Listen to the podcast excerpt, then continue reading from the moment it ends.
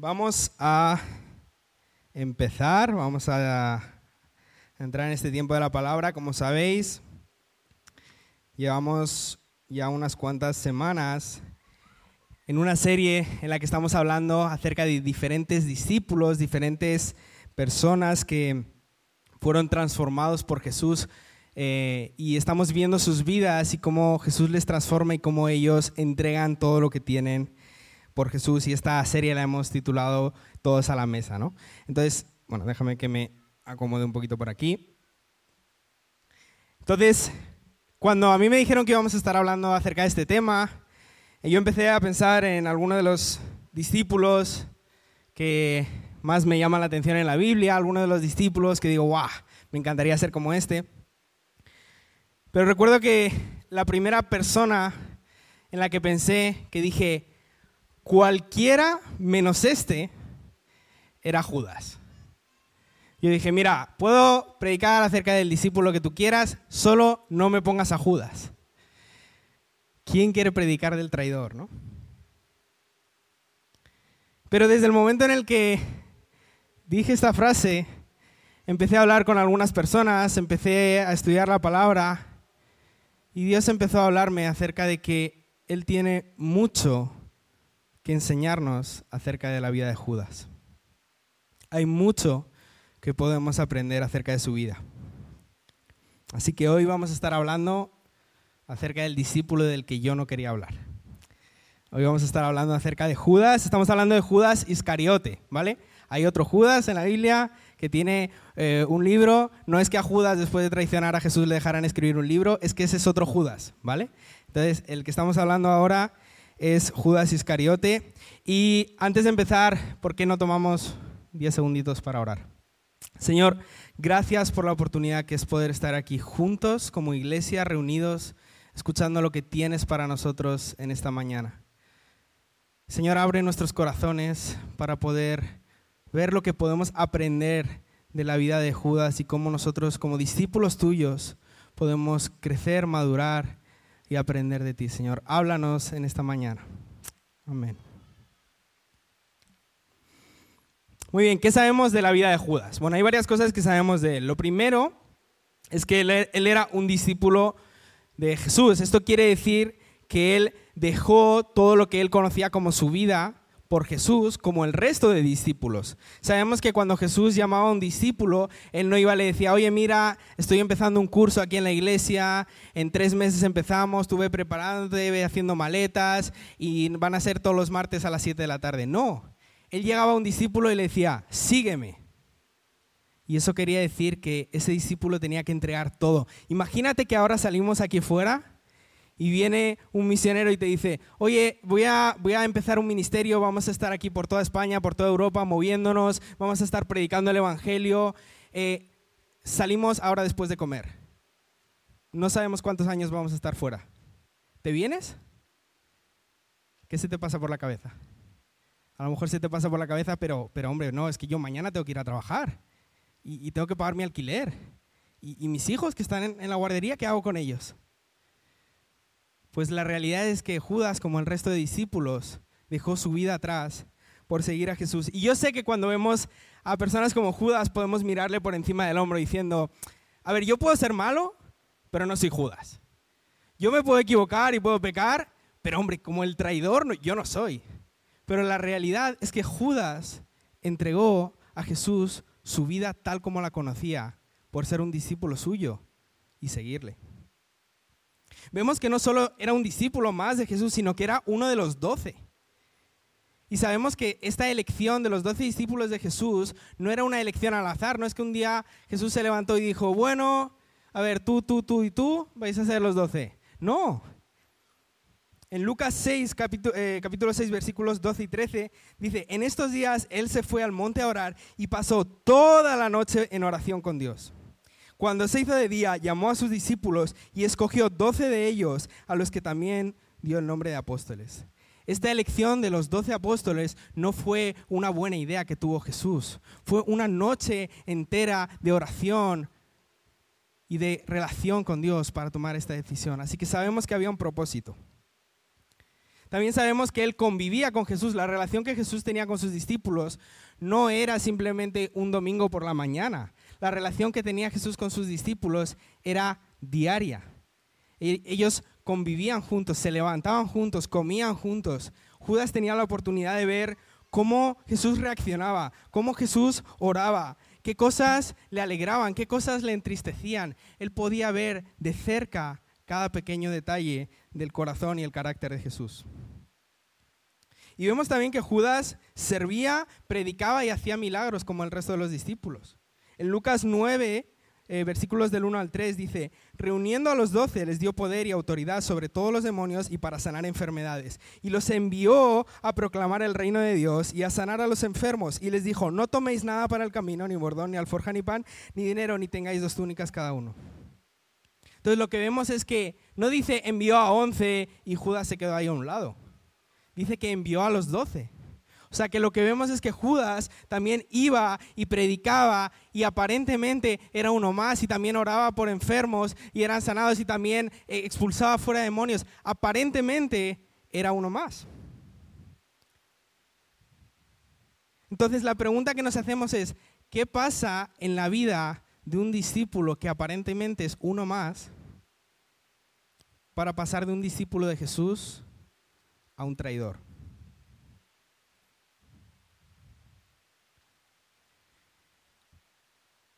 En el libro de Juan, capítulo 12, versículos del 1 al 6, vemos una historia que nos refleja lo que estaba pasando en el corazón de Judas. En Juan 12, del 1 al 6 dice, entonces Jesús, seis días antes de la Pascua, vino a Betania donde estaba Lázaro, al que Jesús había resucitado entre los muertos. Y le hicieron una cena allí y Marta servía, pero Lázaro era uno de los que estaban a la mesa con él. Entonces María, tomando una libra de perfume de nardo puro que costaba mucho, ungió los pies de Jesús y se los secó con los cabellos, y la casa se llenó con la fragancia del perfume. Y atento a esto. Y Judas Iscariote, uno de sus discípulos, el que le iba a entregar, dijo, ¿por qué no se vendió este perfume por 300 denarios y se dio a los pobres? Pero dijo esto no porque se preocupara por los pobres, sino porque era un ladrón. Como tenía la bolsa del dinero, sustraía de lo que se echaba en ella. Vemos que Judas llega a Jesús con un problema en su corazón. Sí había dejado muchas cosas atrás, sí había dejado todo lo que hasta ese momento conocía como su vida, pero había dejado todo menos una cosa.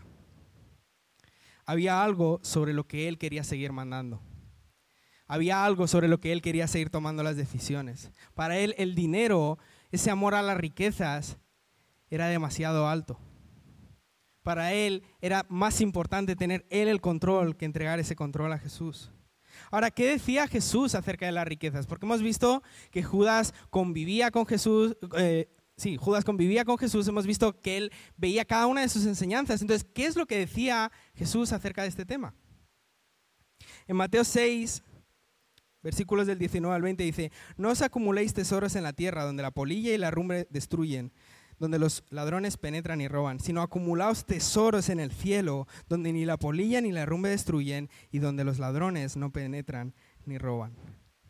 Entonces Judas había visto de primera mano lo que estaba hablando Jesús acerca de este problema. Él conocía cuál era el corazón de Jesús acerca del amor a las riquezas. Y él había visto que Jesús le estaba diciendo, oye, no inviertas todo tu dinero aquí en la tierra, donde lo que inviertas aquí se va a destruir, va a perecer. Mejor invierte en el reino donde no va a perecer. Es más, Judas había visto el peligro real de las riquezas cara a cara y cómo eso podía alejarle totalmente de Jesús.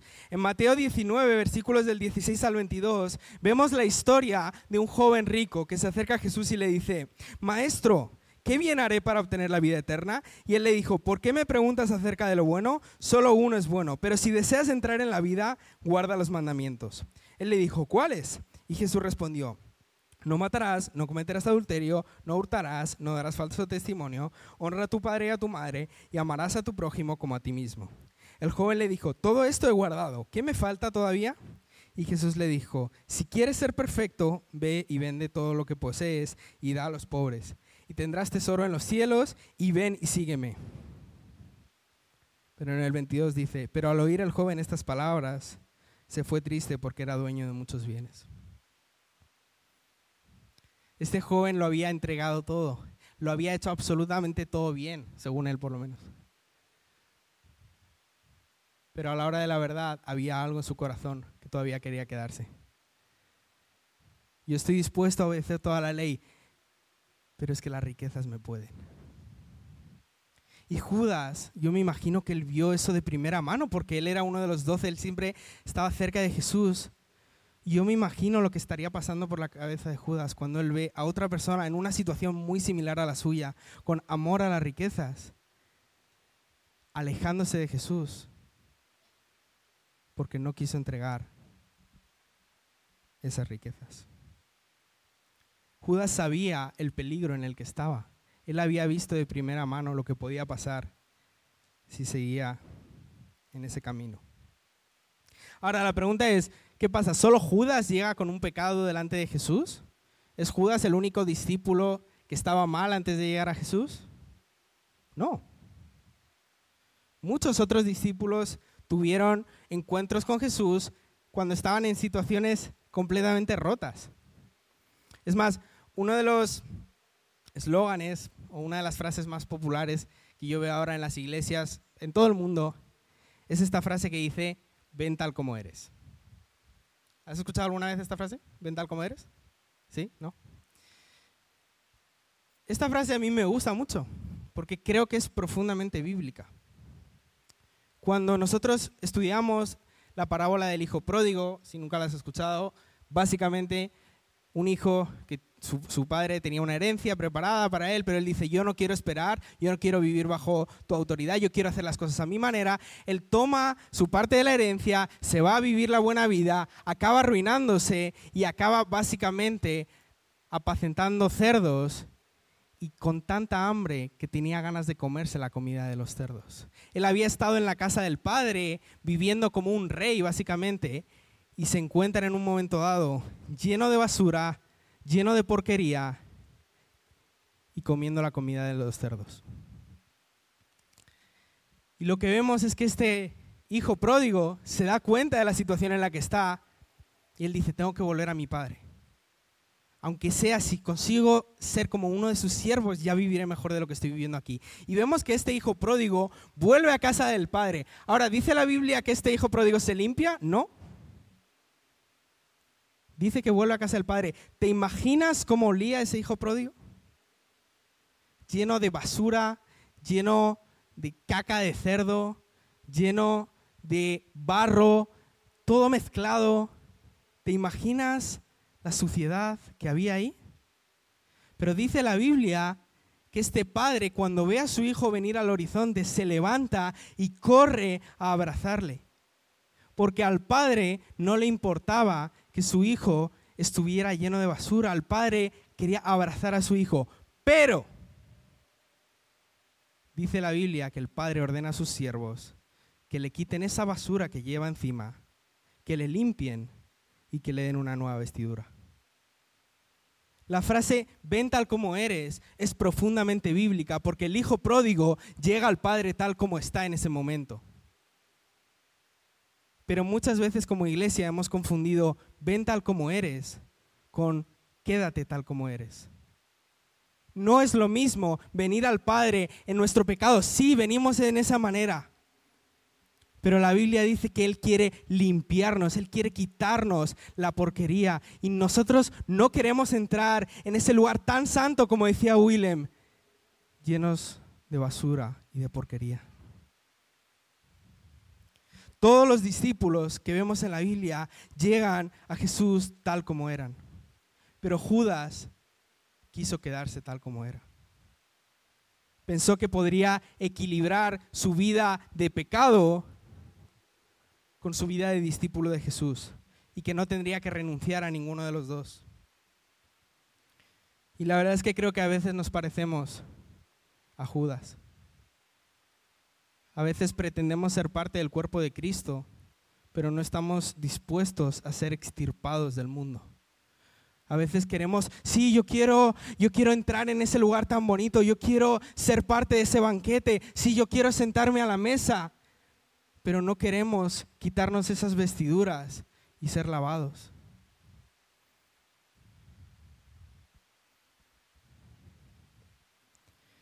Entonces vemos que Judas llega con este problema delante de Jesús y él no está dispuesto a ser limpiado. Y yo cuando pienso en la vida de Judas, me imagino como una especie de olla a presión. Él sabía que su vida no estaba bien, él sabía que estaba en pecado, pero él estaba intentando tapar lo que era inevitable. Intentaba esconder lo que estaba mal con su vida.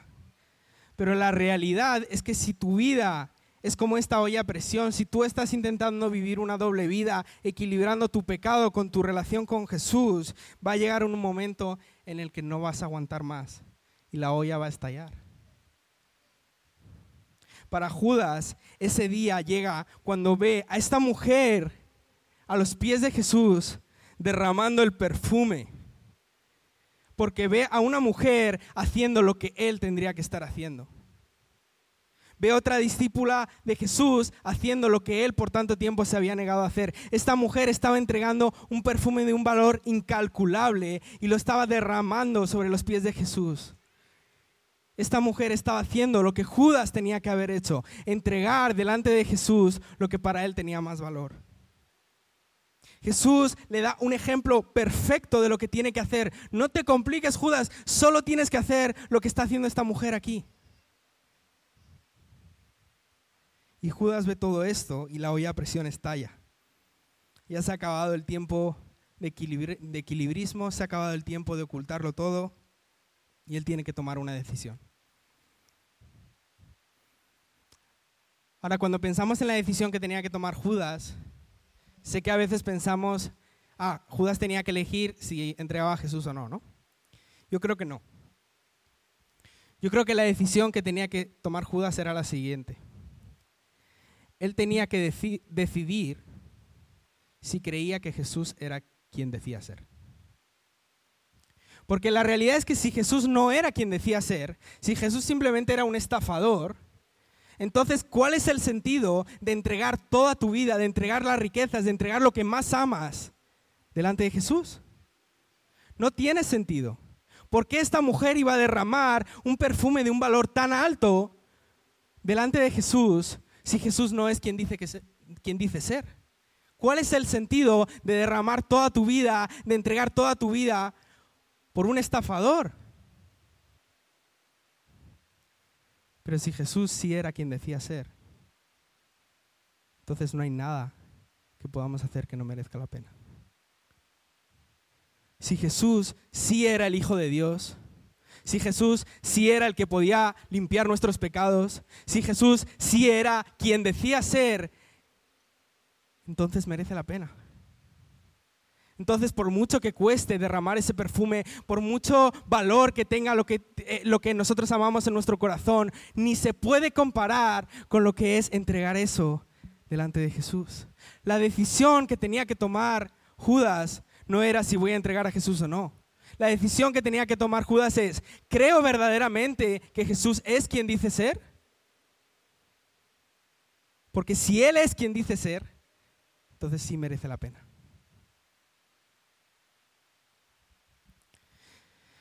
Se habla mucho en la iglesia, en las predicaciones, de que la decisión de Jesús de subir a la cruz, de ser entregado y morir por nosotros, no la tomó cuando fue arrestado, sino que la toma en Getsemaní. Él pasa una noche entera en oración, en angustia, y después de eso toma esa decisión de pagar el precio. Ahora yo creo que la decisión de Judas de entregar a Jesús no vino cuando a él le dieron las 30 monedas de plata. Yo creo que la decisión de Judas fue cuando Jesús le dice, ¿has visto lo que ha hecho esta mujer? Simplemente tienes que hacer lo mismo entrega tu pecado, derrama lo que más amas a mis pies. Y él se niega. Desde ese momento es cuando Judas toma la decisión. Es más, en Marcos 14 podemos leer esta misma historia en otro evangelio y vemos que en Marcos 14 empieza esta misma historia. Jesús en Betania, en la casa llega una mujer, derrama el perfume y vemos a partir del versículo 10 que dice, entonces Judas Iscariote, que era uno de los doce, fue a los principales sacerdotes para entregarles a Jesús. Y cuando ellos lo oyeron, se alegraron y prometieron darle dinero, y él buscaba cómo entregarle en un momento oportuno. Justo después de Judas haber visto esta escena, toma su decisión. Y su decisión es, yo no creo que Jesús es quien dice ser. Puedo creer que es un profeta o alguien muy bueno o una persona que hace milagros. Él no estaba negando eso necesariamente. Pero yo no creo que Jesús es quien dice ser. Porque si Judas hubiera creído que Jesús es el Hijo de Dios, no importa lo que hubiera hecho, no importa lo que hubiera entregado, habría merecido la pena. Jesús cuestiona el amor al dinero de Judas y él toma esa decisión. Y la decisión que tenía que, tomar es o entrego mi pecado delante de Jesús o entrego a Jesús para proteger a mi pecado. Y yo sé que esto puede parecer un poco extremista. No, hombre, ¿en serio tengo que entregar a Jesús para proteger a mi pecado? Pero la realidad es que Jesús mismo ya lo dice. En Lucas 16, versículo 13 dice, ningún siervo puede servir a dos señores, porque o aborrecerá a uno y amará a otro, o se apegará a uno y despreciará al otro. No podéis servir a Dios y a las riquezas. No está diciendo que vas a amar a uno más que al otro. Está diciendo que o amas a uno y aborreces al otro, o aborreces al uno y amas al otro. No hay equilibrismos. Solo puedes amar a uno, a Dios o a las riquezas. No puedes servir a dos señores. O entrego mi pecado delante de Jesús, o entrego a Jesús para proteger mi pecado. Sabemos que Judas entregó a Jesús. Yo creo que la pregunta para nosotros es, ¿nosotros qué vamos a entregar? La verdad es que la historia de, Judas me choca mucho porque veo un discípulo de Jesús convertido en traidor. Ahora estamos hablando de Jesús, no es, no es un maestro más. Es Jesús, es el Hijo de Dios, Dios mismo hecho carne. ¿Qué mejor pastor, qué mejor discipulador, qué mejor maestro hay que Jesús? Sin embargo, pareciera que Judas fue su especie de fracaso, que Judas fue, fue, su especie de mancha negra en el historial. Ni siquiera Dios mismo, hecho carne, era capaz de enderezar a Judas y traerlo a la fe. La razón por la que Judas no se entregó a Jesús no es que Jesús no lo hiciera lo suficientemente bien. La razón es que ser un discípulo de Jesús es una decisión personal. Nosotros aquí en la iglesia podemos orar por ti, podemos darte consejos, podemos darte muchos recursos, pero la realidad es que al final del día la decisión de entregar tu pecado delante de Jesús, de reconocerle como el Hijo de Dios, como el Señor de tu vida, es personal. Y sí, muchas veces, claro, sabemos que el único que nos convence de pecado es el Espíritu Santo, pero yo estoy convencido que no había un lugar en la tierra más lleno de la presencia de Dios que allí por donde Jesús caminaba. No me puedes decir es que Judas no experimentó la presencia de Dios. Sabemos que en la Biblia había gente que simplemente con tocar el manto de Jesús automáticamente eran sanados. Es que no importa la cantidad de presencia de Dios que haya si tu corazón está cerrado. Judas es el recordatorio de que la decisión de seguir a Jesús es personal. Y eso me hace recordar que aquí en esta iglesia, sobre todo con los jóvenes, yo he invertido en la vida de algunas personas. Y en muchos de ellos, sobre todo en el grupo de jóvenes, he visto milagros, he visto testimonios, he visto vidas transformadas, chavales que venían de lugares pues como ese hijo pródigo, llenos de basura, ¿no? Y que ahora son discípulos de Jesús, que ahora son eh, gente que está apasionada por Jesús, que ha reconocido a Jesús como su Señor y Salvador, como el Hijo de Dios, y que ahora están viviendo con el único propósito de darle la gloria a Dios. Pero tengo que reconocer que también he visto jóvenes que no han dado fruto. He invertido tiempo, esfuerzo, oración, enseñanza, recursos, y la verdad es que sus vidas no han cambiado. Es que no se puede distinguir su vida desde el momento en el que llegaron a la iglesia al día de hoy. Es que tú le preguntas a alguien de su entorno le dices, oye, ¿tú has notado una diferencia? Y te van a decir, no, bueno, que el domingo por la mañana está ocupado. Y ahora entiendo que cada uno es el que tiene que decidir si entrega a Jesús o no. Ahora no me malinterpretes, no es que no estoy diciendo que yo lo he hecho todo perfecto y que si esta gente no sigue a Jesús es su problema. No. Yo sé que puedo, podemos aprender, podemos equiparnos, podemos hacer muchas cosas más como iglesia y mejorar. Pero aunque nosotros podamos aprender recursos, nuevas maneras de compartir el Evangelio, nuevas maneras de discipular, ahora estamos preparando todo esto de los grupos en casa, hay muchos recursos y muchas maneras que podemos aprender, pero al final del día la decisión sigue siendo personal. El fruto no va a venir por lo que otras personas a tu alrededor hagan. El fruto va a venir en la medida en la que tú estés dispuesto a rendir cada pequeña parte de tu vida a Jesús y obedecer sus enseñanzas.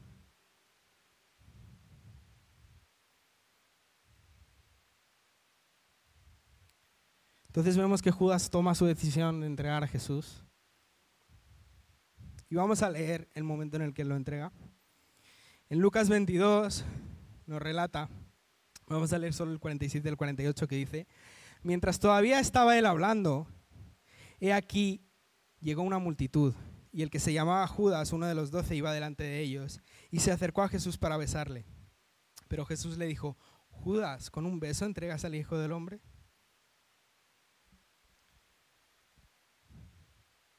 Vemos que Judas ya tenía la decisión tomada en su corazón. Este momento solo es la confirmación de lo que él ya había decidido en su corazón. Y la verdad, lo que vemos aquí es un traidor. Pero vamos a leer un poco más adelante. Dice a partir del 54. Habiéndole arrestado, se lo llevaron y le condujeron a la casa del sumo sacerdote. Mas Pedro le seguía de lejos. Después de encender ellos una hoguera en medio del patio y de sentarse juntos, Pedro se sentó entre ellos. Y una sirvienta, al verlo sentado junto a la lumbre, fijándose en él detenidamente, dijo, también estaba este con él. Pero él lo negó diciendo, mujer, yo no le conozco. Un poco después, otro al verlo dijo, tú también eres uno de ellos. Pero Pedro dijo, hombre, no es cierto.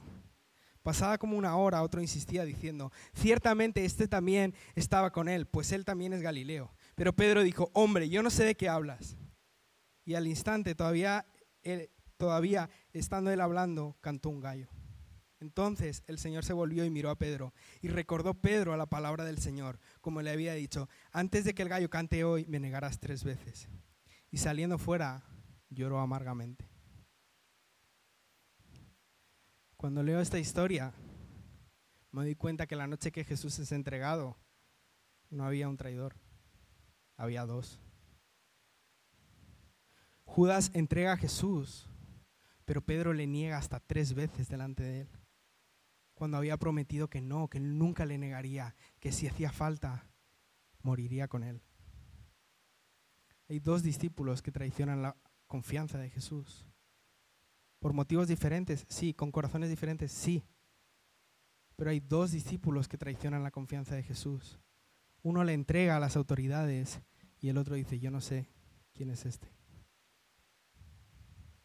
Entonces, ¿qué pasa para que Judas acabe en el camino a la muerte y Pedro acabe en el camino a la vida.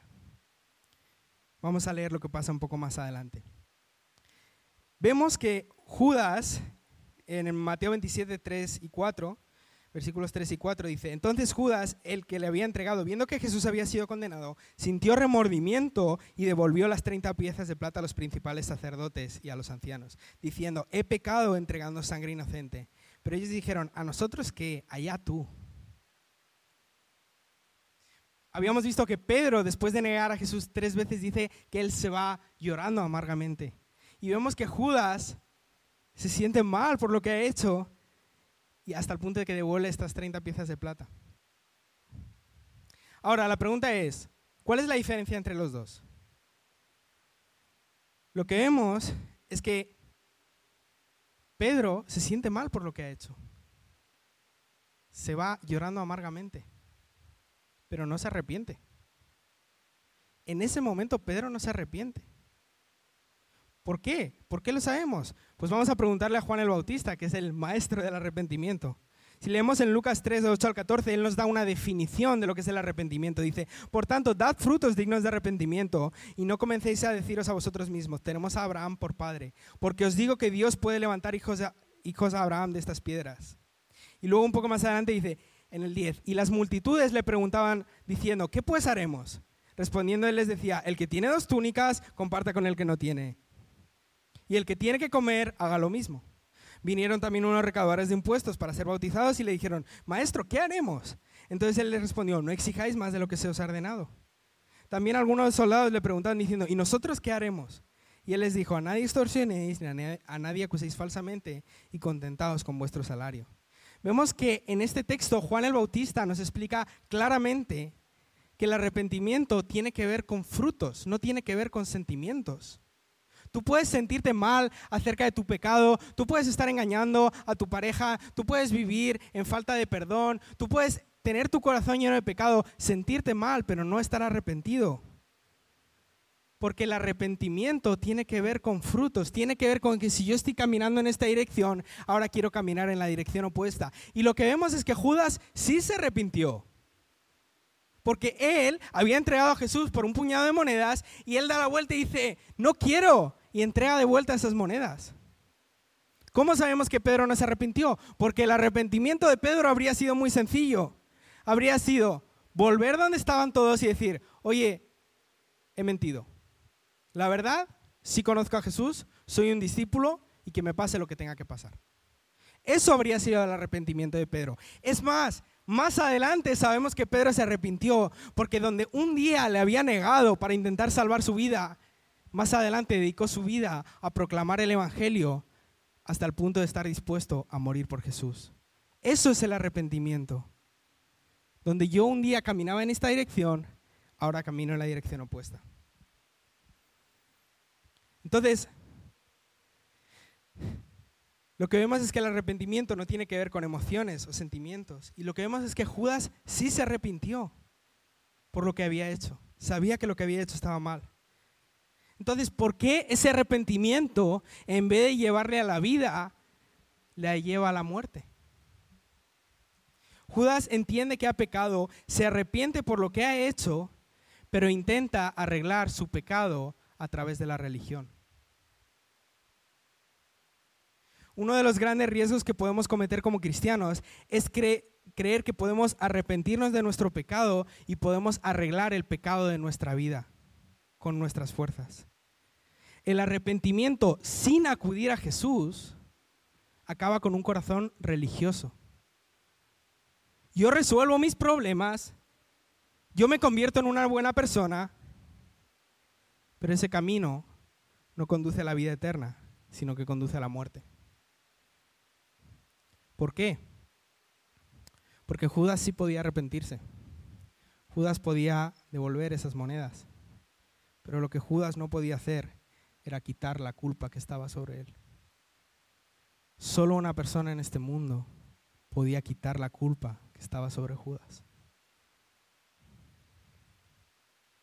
Lo que vemos es que Pedro, también habiendo sido un traidor, puso sus ojos en Cristo. Su error no le llevó a decir, no, ahora me voy a convertir en una buena persona. He fallado, pero ahora sí que sí, voy a hacerlo bien. Sino que su pecado le llevó a Jesús. ¿Por qué Judas no hizo lo mismo? ¿Por qué Judas no acudió a Jesús?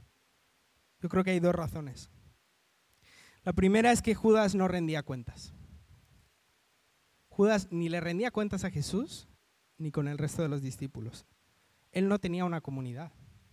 Él sí participaba con el resto de los discípulos, comía con ellos, pero él no rendía cuentas delante de ellos. Él no les decía, oye, esto es lo que está pasando con mi vida. Si vemos, sin embargo, la vida de Pedro, él sí tiene una comunidad. Sí, él se equivoca, él traiciona la confianza de Jesús, él pega contra Jesús, pero en ese momento acude a sus hermanos en el momento de su caída.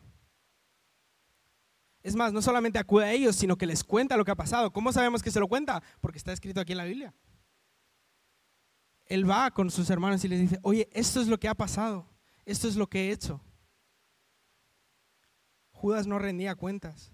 Él no estaba acostumbrado a decir, esto es lo que está pasando con mi corazón. Y yo creo que muchas veces en la iglesia vivimos de esa manera. Venimos a las reuniones, venimos los domingos por la mañana, a las actividades, pero nuestro corazón siempre está cerrado al resto de los hermanos. Nunca tenemos a nadie con el que podemos ser honestos y decir, esto es lo que está pasando con mi vida, esto es lo que hice ayer.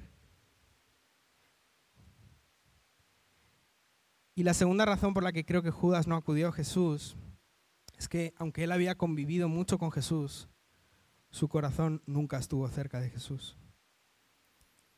Aunque él había estado tanto tiempo conviviendo con él y comiendo con él y haciendo tantas cosas y tantas actividades con él y saliendo a predicar el Evangelio y viendo cómo enfermos eran sanados, su cuerpo, él mismo había estado muy cerca de Jesús, pero su corazón nunca estuvo cerca de Jesús. Él estuvo tan cerca de Jesús, pero a la vez su corazón estaba tan lejos de él. Cuando Jesús estaba pensando en la gente que necesitaba un Salvador, él estaba pensando en cuánto dinero iba a sacar de la hucha. Y yo me pregunto, ¿nosotros, nuestro corazón está cerca del de Jesús? Porque si tu corazón está cerca del de Jesús, a ti te va a apasionar lo que a Jesús le apasiona. Tú te vas a levantar por la mañana y vas a decir, Señor, necesito tu palabra. Y vas a empezar a leer la Biblia y vas a encontrarte a alguien por el metro y vas a decir, Señor, ¿qué le quieres decir a esta persona? Y luego vas a llegar a tu trabajo y vas a decir, aquí hay tanta gente que me trata mal, pero tanta gente que necesita escuchar el Evangelio. O te levantas por la mañana, haces tu rutina, a lo mejor lees un versículo en YouVersion pero tu corazón no está cerca de Jesús. No sé si me puedes ir ayudando, amor. Es mi mujer, ¿vale? No le digo amor a todo el mundo.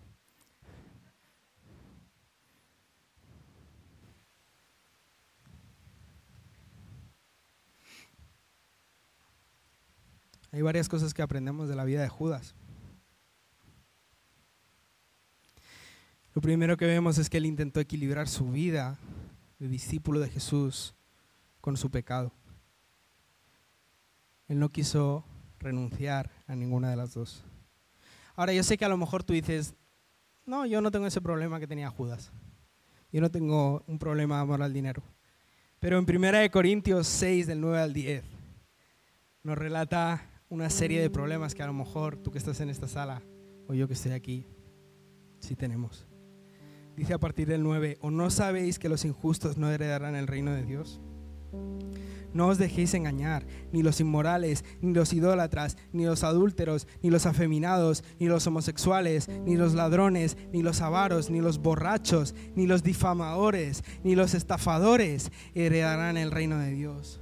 A lo mejor tú me dices, oye, yo no tengo un problema con el dinero, pero a lo mejor tienes un problema con la inmoralidad. A lo mejor has venido aquí a la iglesia, pero ayer te acostaste con tu novio, con tu novia, y no estabas casado. O a lo mejor ayer por la noche estabas viendo un vídeo de pornografía. A lo mejor eres un idólatra. Y esto es un pecado con el que he luchado mucho. Creer que yo soy Dios, que yo tomo las decisiones o poner a otras personas o a otras cosas por encima de Dios. A lo mejor eres un adúltero y estás viviendo engañando a tu pareja. A lo mejor luchas con ser afeminado o homosexual. A lo mejor tienes un problema con el robo, con la avaricia. Deseas lo que los demás tienen. A lo mejor con la borrachera o con otras adicciones.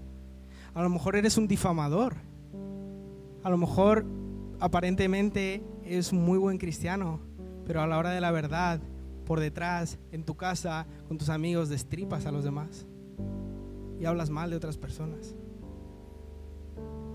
A lo mejor es un estafador, no lo sé. Lo que sí que sé es que no importa con el pecado que hayamos llegado delante de Jesús. Un día, aunque ahora no quieras reconocerlo, vas a tener que decidir o entrego mi pecado o entrego a Jesús. O entrego mi pecado delante de Jesús o entrego a Jesús para proteger mi pecado. Yo sé que muchas veces vivimos en la iglesia intentando taparlo como lo hacía Judas. Si, nadie se da cuenta, no hay problema. Pero la realidad es que no te engañes. Un día vas a tener que tomar la misma decisión que tomó Judas. ¿De verdad creo que Jesús es quien dice ser? ¿De verdad creo que Jesús es el Hijo de Dios? Y a lo mejor tomarás la decisión de que no. Entonces no tendría sentido entregar nada delante de Él. Pero si tomas la decisión de creer que Jesús es quien dice que es, entonces cualquier cosa que haya que entregar delante de Él merecerá la pena. Lo segundo que creo que podemos aprender de Judas es que él sí se arrepintió, hizo lo primero bien, ¿no? ¿Qué necesitamos para la vida eterna? Arrepentimiento y fe en Jesús. Lo primero lo hizo bien, se arrepintió, pero no puso su fe en Jesús. Él convivía con Jesús, pero su corazón nunca estuvo cerca de Jesús. Él veía a Jesús servir, él veía a Jesús sanar enfermos, él veía a Jesús hacer tantas cosas, incluso él a veces participaba en lo que los discípulos hacían, pero su corazón nunca latió por Jesús.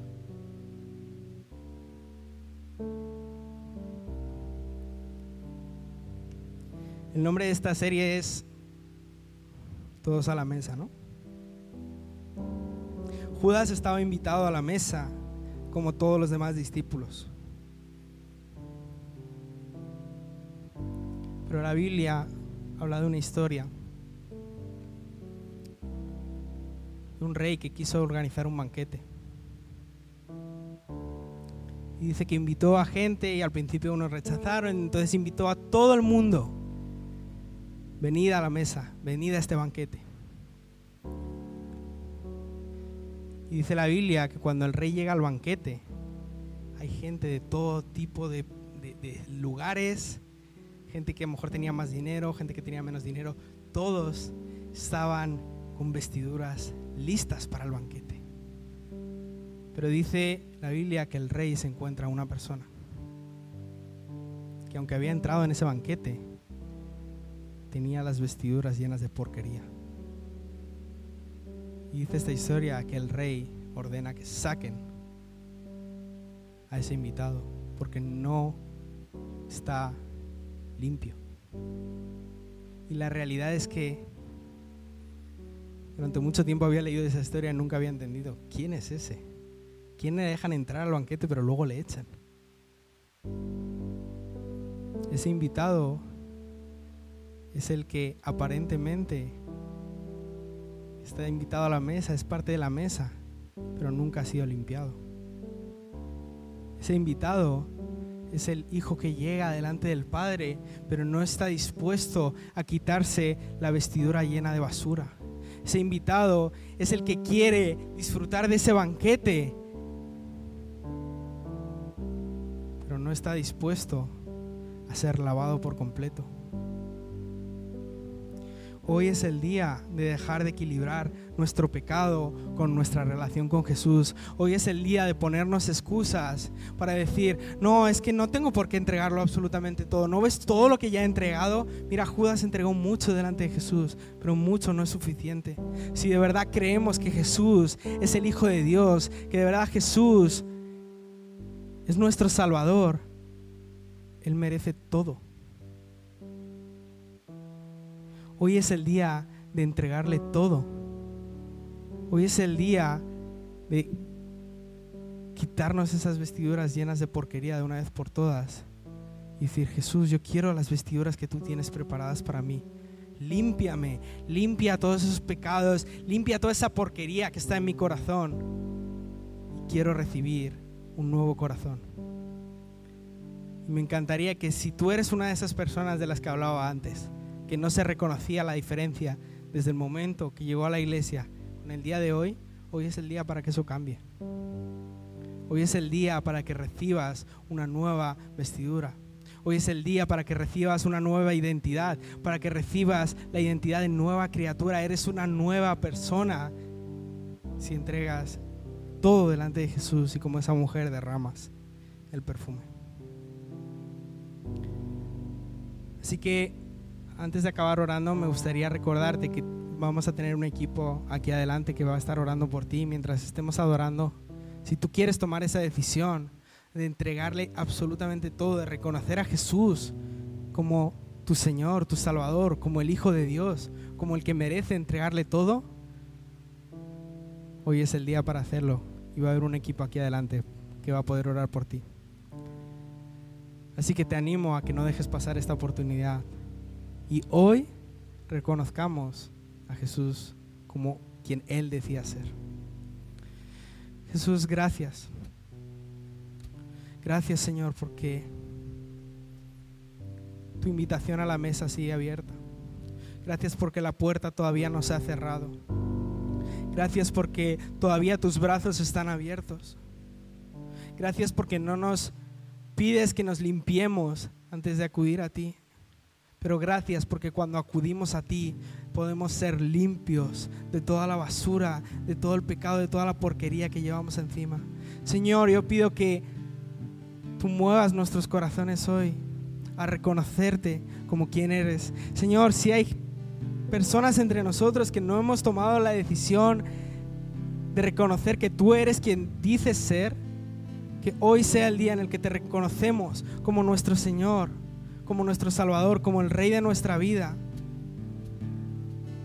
Jesús, que podamos entregar delante de ti aquello que nosotros más valoramos, sabiendo que por mucho que cueste, por mucho que duela, siempre va a merecer la pena.